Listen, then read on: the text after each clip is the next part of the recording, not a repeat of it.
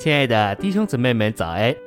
今天早上，让我们一起来读第三周周四的内容。今天的经节是启示录二章四到五节。有一件事我要责备你，就是你离弃了起初的爱，所以要回想你是从哪里坠落的，并要悔改，行起初所行的。不然，我就要临到你那里。你若不悔改，我就把你的灯台从原处挪去。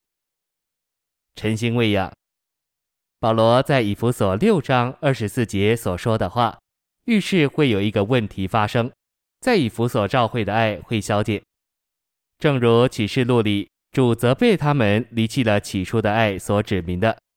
因此，以弗所六章二十四节末了的话，对于恩典的同在加上一个条件，在不朽坏之中爱主。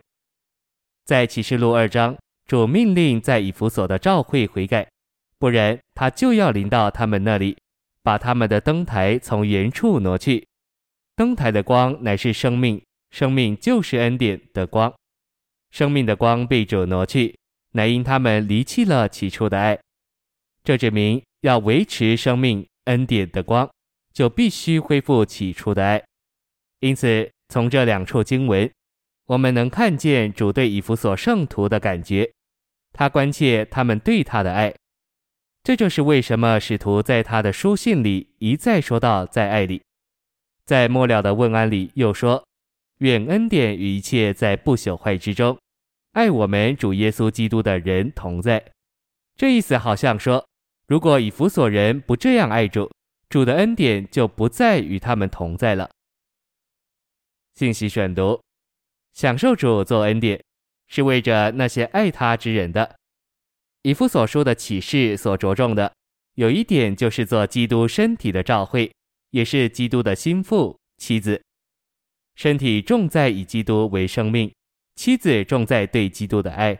所以这卷书注重我们对主的爱，也结束于我们对主的爱。接受这书信的以弗所教会，就是在对主的爱上失败了。这失败成了历代教会失败的源头和主因。保罗很有智慧，他没有与热衷犹太教的人在道理上争论，反之，他告诉哥林多人，他是以神的妒忌妒忌他们。他接着说，他曾把他们许配一个丈夫，要将一个贞洁的童女献给基督。这种说法太好了。保罗在林后十一章二节的话很摸着人。深深摸着我们的心，眺望我们对主耶稣的爱。生命读经的信息也常常这样摸着我们的心。只要读几页，你里面就会激起对主耶稣柔细的感觉，新鲜的觉得主耶稣是何等的宝贝宝贵。然而，有时你那讲神学、讲道理的心思受到搅扰，对三一神、对基督是那里满了疑问。你可能想要知道形态论。你甚至怀疑主恢复里的执事是否可以信靠，但是你读了一段生命读经信息之后，你里面就重新觉得主耶稣像新郎一样那么可爱宝贵，你自然而然的会说：“哦，主耶稣，亲爱的新郎，我爱你。主，为着你的话，为着你的执事，为着你的恢复，我感谢你。”热衷犹太教的人只会挑起问题。但真正的执事却会眺望我们对我们的新郎主耶稣的爱。今天的热衷犹太教者尽力要离间信徒，使他们不单一的爱主耶稣。但我们应当从摩西的律法、旧约的众箴言者转开，而专注于主。我们必须从林后十一章二节看见，我们已经许配给一个丈夫，好叫我们如同贞洁的童女献给基督。因此。我们该说，我们亲爱的主耶稣是我们独一的丈夫，我是他的童女的一部分。